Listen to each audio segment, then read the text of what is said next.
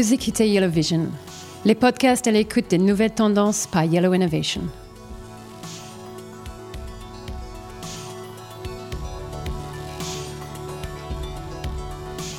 Bienvenue dans ce deuxième podcast Yellow Vision et aujourd'hui je suis avec l'inénarrable Philippe Mielik. Salut, salut. Tu reviens en deuxième semaine. Apparemment, apparemment. Euh, tu es donc euh, le directeur de l'innovation et de la création de Yellow. Yellow qui est le service d'innovation du groupe La Poste. Exactement, Yellow euh, qui est un laboratoire en innovation. Tu vas nous en dire deux mots dans deux secondes mais je voudrais que nous saluions la présence à nos côtés de Philippe Silberzan. Salut Philippe. Bonjour. Philippe, tu es euh, prof à l'EM Lyon. Oui. Tu as de nouveaux collègues extrêmement émérites. On ne va pas revenir dessus aujourd'hui. Euh, et surtout, tu viens de euh, publier en septembre 2017, je crois, Bienvenue en incertitude. C'est exact. Philippe Mielik, nous allons revenir avec toi deux secondes sur Yellow. Oui, effectivement, les Yellow, c'est le laboratoire en innovation du groupe La Poste, un laboratoire qui travaille sur l'innovation de rupture, mais qui a une spécificité puisque effectivement, il, fonctionne comme un start-up studio. Donc l'idée de ce, de, de, ce laboratoire, c'est d'être euh, un peu une fabrique à start-up. Euh, c'est de euh, travailler, de partir d'une idée, de la prototyper, de la développer, de mesurer l'appétence, et ensuite d'aller de l'industrialisation jusqu'à la commercialisation. Alors la semaine dernière, on a parlé de Money Malls et, du vélo. Ce sont typiquement deux projets qui ont été, euh, qui sont sortis de terre à partir de rien, from scratch, de euh, Yellow Innovation. Exactement. Et donc on, fonctionne exactement comme une start-up, puisque. Vous êtes combien, pardon? Euh, ça dépend des ça dépend des projets. c'est euh, comme une start-up. Voilà, comme une start-up. ça dépend des projets puisque les, les compétences et les profils sont hyper variés sur les sur les projets euh, que l'on développe puisqu'il y a à la fois des de l'IoT, à la fois de il y a à la fois du pur digital, donc c'est très très large le, champ de compétences. Mhm. mais en tout cas, on travaille vraiment effectivement pour imaginer et créer des nouveaux business. Et on essaie, en tout cas on va à la vitesse des startups. Donc en règle générale, pour prototyper, pour aller déjà de la phase de prototypage et pour avoir les premiers retours d'expérience, on travaille sur un délai de 4 mois maximum. D'accord avant de passer à la phase d'industrialisation. Euh, Philippe Silbarzan, bienvenue à Paris, toi qui es lyonnais. Oui. Bienvenue. Pas beaucoup de Lyon en ce moment. Tu euh, vas donc participer à ton deuxième lab postal de suite. L'an dernier, tu nous as parlé de disruption et tu nous as parlé d'intelligence artificielle en lien avec euh, le domaine des RH. Tu t'en souviens? Je m'en souviens, oui. Alors, euh, effectivement, euh, dans une première session, on avait parlé de la difficulté pour les grandes entreprises de répondre aux, aux ruptures de leur environnement qui euh, très souvent sont pas dues au fait qu'elles n'ont pas vu les choses venir, mais qu'elles ont euh, qu'elles sont un peu limitées par leur activité existante. Et puis dans une autre session, effectivement, on avait parlé d'IA. Alors on parle beaucoup beaucoup d'IA et euh, on, avait essayé de montrer que l'IA ça pouvait être une, formidable augmentation du potentiel humain, donc essayer de montrer que ça avait bah, quelques possibilités d'inquiétude et que ça pouvait répondre aux enjeux d'engagement notamment. Exactement, voilà. et donc d'essayer de montrer que que, que l'IA était un augmentateur je ne sais pas si on peut dire ça, une augmentation des capacités humaines et donc euh, potentiellement des choses euh, extraordinaires. Alors fort de ton nouveau livre Bienvenue en incertitude, te revoilà au Lab Postal 2018. Euh, Business Odyssey, l'inspiration. Alors, question de journaliste, qu'est-ce que ça t'inspire? Alors, c'est un sujet qui est extrêmement intéressant, donc je suis très heureux que cette notion ait été reprise parce que c'est, on parle beaucoup de, de créativité et d'inspiration. Et euh, on, le, présente souvent comme une espèce d'impératif. C'est comment, alors moi je suis dans le champ du management, hein. donc comment un manager peut être créatif ou voire même inspirer la créativité ou, guider la créativité. Je prends moi une, une posture un peu différente, c'est que je pense qu'il faut la libérer, parce que je pars du principe que les gens sont très créatifs. Euh, ils sont tous créatifs le week-end et bizarrement, quand ils arrivent dans leur entreprise, ils sont plus créatifs. Euh, ils sont enfermés dans des procès, ils ont peur, ils n'osent pas peut-être. Exactement. Euh, or, tous les éléments sont là. Donc, je crois que ce qui est important pour, pour le, le, on va dire le manager au sens large, c'est au fond de créer un contexte. Euh, il, a, il ou elle n'a pas toutes les réponses, mais euh, ce que peut faire un manager, c'est créer un contexte. Euh, et je cite souvent l'anecdote de, Roosevelt, quand il arrive en mars 33 et il prononce son discours inaugural, l'Amérique est en crise profonde. Et tout le monde attend le sauveur. Hein. Les gens ont leur carnet de notes et ils attendent les cinq mesures phares que Roosevelt va prendre. Et en fait, il y a deux écueils. C'est effectivement de se poser en sauveur et puis de nier la gravité. il fait tout le contraire. Il dit on est vraiment dans la mouise. Euh, et désolé, j'ai pas les réponses, mais il y a une chose que je sais, c'est qu'on va les trouver ensemble, mais avant tout, il faut plus qu'on ait peur. Donc il crée le contexte. Et à partir de là, il essaye des choses. Il y en a plein qui n'ont pas marché, il y en a d'autres qui ont marché, mais il crée un contexte et dit aux gens, bah, le reste, hein, c'est un peu vous. Hein. Et je crois que le management aujourd'hui doit faire pareil. Donc il y a peut-être aussi des, façons de s'inspirer, euh, des manières de regarder, euh, un petit peu de lever le nez du guidon. Oui et de regarder ce qui se passe dans d'autres domaines. Et je crois que c'est un peu ça qu'on va vouloir dire euh, au Lab Postal et le message que tu vas vouloir aussi porter. Exactement. Et, là, il y a euh, quelque chose. Alors, on parle beaucoup des entrepreneurs en disant, ben, en fait, euh, les entreprises doivent devenir plus entrepreneuriales. Philippe en parlait à l'instant. et donc, on essaye de faire venir des entrepreneurs dans les grandes entreprises. Et ça se passe pas toujours super, super bien, en fait. parce que je crois qu'on n'a pas bien compris ce que l'on peut retirer des entrepreneurs. C'est pas forcément en faisant venir des entrepreneurs qu'on va transformer les organisations même si c'est utile. Euh, ce qu'il faut, c'est reprendre les principes d'action des entrepreneurs. Or, ce que font avant tout les entrepreneurs, c'est regarder le monde différemment. Et je crois qu'on peut bâtir des, méthodes, des approches de leadership basées sur ces principes entrepreneuriaux qui amènent pas forcément les gens, à être entrepreneurs, mais à, transformer leur organisation au quotidien. Très bien, alors c'est exactement ce qu'on va voir dans les prochaines minutes avec nos trois invités, Sharon Sofer, Guy-Philippe Goldstein et Stéphane Covio. Merci Philippe, tu restes avec nous, on se retrouve tout de suite.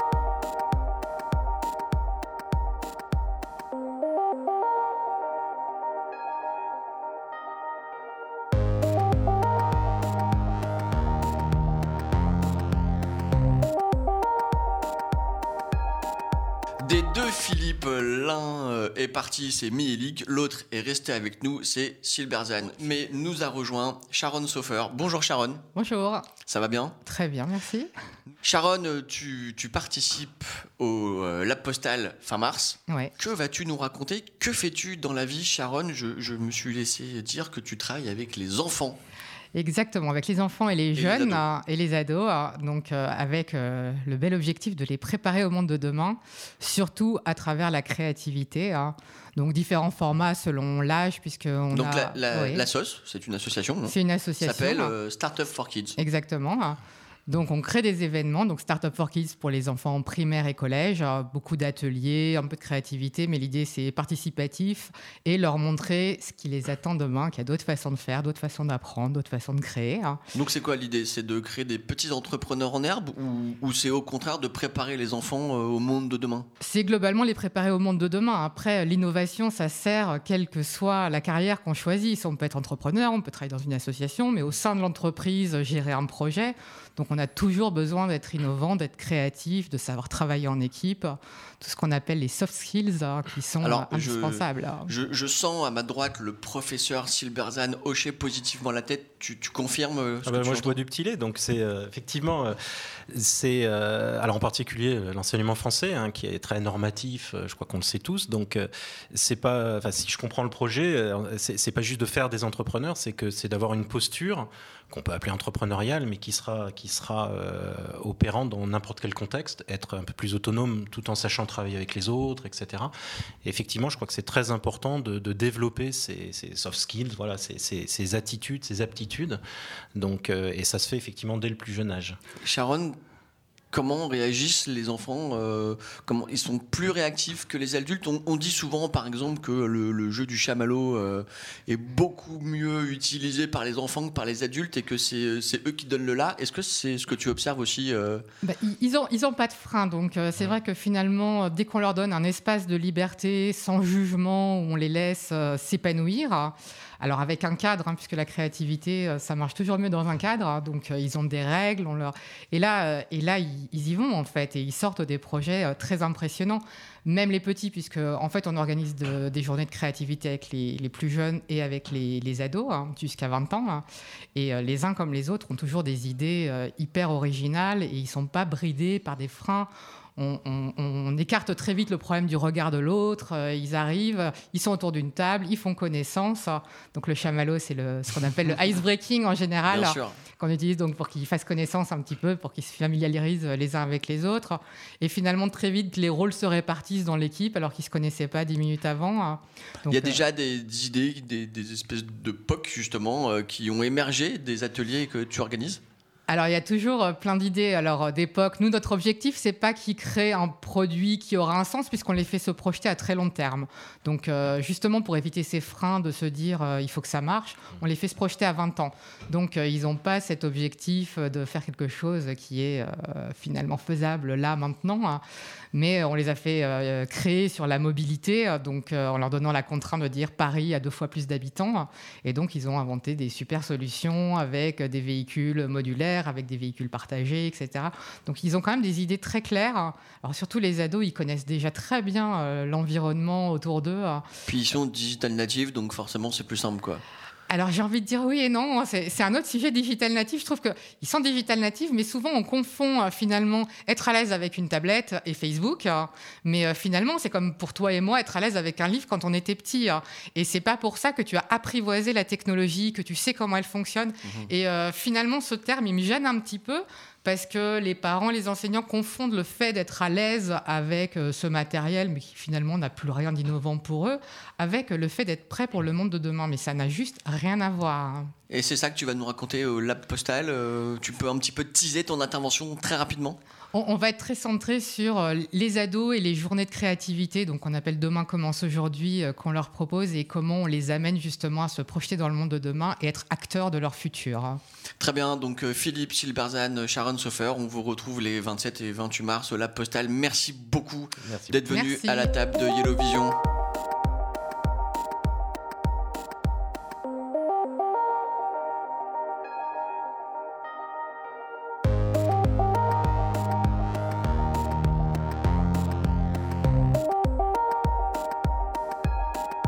Dernière partie de notre euh, podcast Yellow Vision consacré au futur euh, lab postal des 27 et 28 mars.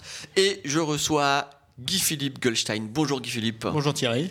Et Stéphane Covio. Salut Stéphane. Bonsoir Thierry. Guy-Philippe, commençons par toi. Tu es euh, multicasquette, multitask, euh, auteur de SF, d'anticipation, spécialiste de cybersécurité, spécialiste du jeu. Quelle est la casquette que tu préfères? Bah, Pour aujourd'hui, je vais parler de cette casquette de créer euh, des expériences inspirantes. Euh, qui sont très utiles dans les questions de cyberdéfense, mais aussi dans les questions de transformation. Et ça, je le fais euh, par des jeux. Euh, des jeux que je peux créer. Je le fais aussi par l'écriture, par des romans. un de mes romans, Babel 1000 avait été utilisé en Israël pour, il y a sept ans, bien prendre en compte la question de la cyberdéfense et d'une certaine façon donner cette inspiration à certains dirigeants pour se dire oui, la cybersécurité, la cyberdéfense, c'est aujourd'hui une question super stratégique. D'accord, donc en fait, on est là en plein cœur du sujet euh, du lab postal, c'est l'inspiration, on s'inspire d'un peu tout et il n'y a pas de frontière entre les disciplines. Est-ce que j'ai bien compris? C'est exactement ça. Euh, quand on veut créer une expérience inspirante, d'une part, il faut être capable de créer une scène, un petit peu comme sur une pièce de théâtre. Et dans cette scène, il faut euh, créer un monde. Et ce monde doit être à la fois, en tout cas dans ce que je fais, euh, inspiré du réel, mais en même temps créer une forme d'incertitude. Et c'est dans cette incertitude qu'on va justement mettre de l'émotion, celle du lecteur, celle de la personne qui va jouer, qui parfois va même prendre un rôle. Et c'est dans cette incertitude et dans ce jeu d'un monde qu'on ne connaît pas très bien qu'on va pouvoir justement euh, faire euh, émerger ces émotions et puis peut-être découvrir des choses nouvelles. Alors sans entrer trop dans le détail et sans dévoiler à nos auditeurs ce qui va se passer au lab, nous allons jouer. Eh bien, nous allons jouer dans un environnement incertain. Nous allons essayer de prendre des rôles que nous n'avons pas dans la vie de tous les jours, justement pour voir dans des nouvelles situations qu'est-ce qu'on pourrait découvrir. Et puis, quand on fait bien le jeu, on va essayer de pousser les choses pour être le plus radical possible et découvrir un monde qu'on ne soupçonnait même pas. Bon, ça promet, je me tourne vers toi, Stéphane. En tant qu'historien de l'art, euh, spécialiste de la Renaissance, cette inspiration, ce jeu, ça t'inspire? Oui, ça m'inspire. Euh, moi, ce que j'aime aussi, c'est créer des situations inspirantes. Et euh, j'ai beaucoup de facilité pour cela, car j'utilise comme euh, matériau essentiel les œuvres d'art. Et en fait, mon métier consiste à organiser des rencontres autour d'une œuvre à plusieurs. Donc ça s'appelle les ateliers du regard. Ça s'appelle les ateliers du regard. C'est une activité que j'ai fondée il y a quelques années. Et tu parlais d'une spécialité. En fait, c'est pas tant une période qui est une spécialité pour moi qu'une manière d'approcher les œuvres. Et euh, l'objectif étant de créer l'expérience. Souvent, quand on va voir une œuvre avec quelqu'un dans un musée ou qu'on assiste à une conférence, c'est un discours descendant. Et euh, moi, ce qui m'importe, c'est pas tant une accumulation de connaissances dans une discipline qui est l'histoire de l'art que de donner à vivre l'expérience de la peinture. Et l'expérience de la peinture, c'est quelque chose d'extrêmement simple. Il faut pour cela tout simplement une bonne qualité de présence de chacun. Euh, une parole libre, une pensée libre et qui, qui s'enracine dans tout simplement un don de soi à l'œuvre. Ça veut dire que quand on n'est pas soi-même un spécialiste de l'art, de l'art contemporain ou même de certaines périodes historiques, on peut quand même avoir son mot à dire. On a des choses qui sont en nous et qu'on ignore parfois. On ne soupçonne pas toutes les capacités que nous avons euh, à, vivre une relation de qualité avec une œuvre d'art. Tout commence par euh, la qualité d'observation, la qualité de présence et surtout euh, se défaire des idées, des a priori que beaucoup ont qu'il euh, faut avoir un doctorat en histoire de l'art pour pouvoir prononcer trois paroles sur un tableau. Non, c'est que les tableaux n'ont pas été faits pour être dans des musées, ils ont été faits pour être dans des intérieurs, pour être dans des églises, pour être dans des bâtiments publics et pour être euh, engagés dans une relation euh, avec des spectateurs, des regardeurs, comme, comme disait Duchamp. Et on va, dans les expériences que je vais proposer, se trouver dans cette situation de la relation authentique, vraie et collective, parce qu'il y a quelque chose de très fort dans le fait de le vivre à plusieurs là encore, sans rentrer dans le détail, j'imagine qu'on va avoir un petit lien euh, personnel avec l'art lors du lab postal. Il y aura un gros lien personnel avec l'art, euh, en tout cas dans les ateliers du regard. Si j'ai bien compris ta question. C'était ma question. il y aura donc des ateliers du regard au lab postal. Il y aura quatre ateliers du regard avec quatre œuvres différentes. Il y aura du Vermeer, il y aura du Hockney, il y aura euh, du Chagall aussi. Mhm. petite question euh, un peu perfide, quel est le lien avec le business dans, cette histoire de jeu pour ce qui te concerne Guy Philippe, dans la notion d'art pour toi Stéphane? C'est pas du tout perfide, c'est même fondamental ta question. Euh, l'importance de jouer, l'importance de développer l'imagination aujourd'hui, alors qu'on voit bien que la transformation digitale devient un mantra ou en tout cas une nécessité pour quel business, eh bien, euh, cette importance du jeu de l'imagination, est fondamentale. Pourquoi? Parce que par définition, face à un monde qui est incertain, et le monde de l'innovation, par définition, est incertain. Il est incertain dans la manière dont on va créer de la valeur. Il est incertain aussi dans la manière dont on va défendre la valeur. Face à cette incertitude, eh bien, il faut de nouvelles méthodes. Et le jeu, la simulation, c'est par définition l'une des rares méthodes que nous avons pour aller essayer chacun d'entre nous ou collectivement, en équipe, de tester cette incertitude, se découvrir soi-même et peut-être trouver de nouvelles hypothèses, des choses à creuser. Stéphane, tu confirmes? Ah, je confirme, bien entendu. Et je vais même développer un peu, euh, puisque dans, dans, la relation à l'œuvre, pour moi, il y a d'abord quelque chose de totalement gratuit, et c'est à la mesure de la gratuité avec laquelle on va vivre la relation à l'œuvre qu'on va en tirer des choses pour euh, des aspects professionnels, euh, des transformations de manière d'être, transformation de notre manière d'être en relation avec les choses, avec une situation professionnelle, avec n'importe quelle situation, et notre relation, notre manière d'être en relation avec les autres. Dans un atelier du regard, il y a deux choses fondamentales qui sont en jeu la relation à la réalité et la relation avec les autres. Et tout ça, eh évidemment, ça concerne la vie privée, la vie professionnelle, bien entendu. Euh, on peut travailler des questions de management, on peut travailler tout simplement des questions de, perception des choses et de manière d'envisager les stratégies, par exemple. Il y a beaucoup de terrains d'exploitation de, de, ce travail euh, de relation à l'art. Alors, inspiration, art, jeu, business. Merci vraiment euh, l'un et l'autre d'être venus à la table et au micro de Yellow Vision. C'est la fin de cette deuxième édition. On se retrouve la prochaine fois, ce sera pour faire un petit bilan euh, du lab postal. Il y aura beaucoup de surprises, beaucoup de sons qu'on ira euh, attraper ici et là euh, pendant cet événement. Merci à tous et merci à vous d'être venus. Le lab postal a lieu de 9h à 18h le 27 et 28 mars 2018 à Paris, dans le 15e arrondissement. Accessible en métro, vélo, voiture volante, drone, vaisseau spatial et tramway. Inscrivez-vous vite sur labpostal.fr. Pour mettre plus de Yellow dans votre vie, inscrivez-vous à notre newsletter Yellow Vision sur yellowvision.fr et suivez Yellow Innovation sur les réseaux sociaux pour être informé de nos prochains podcasts.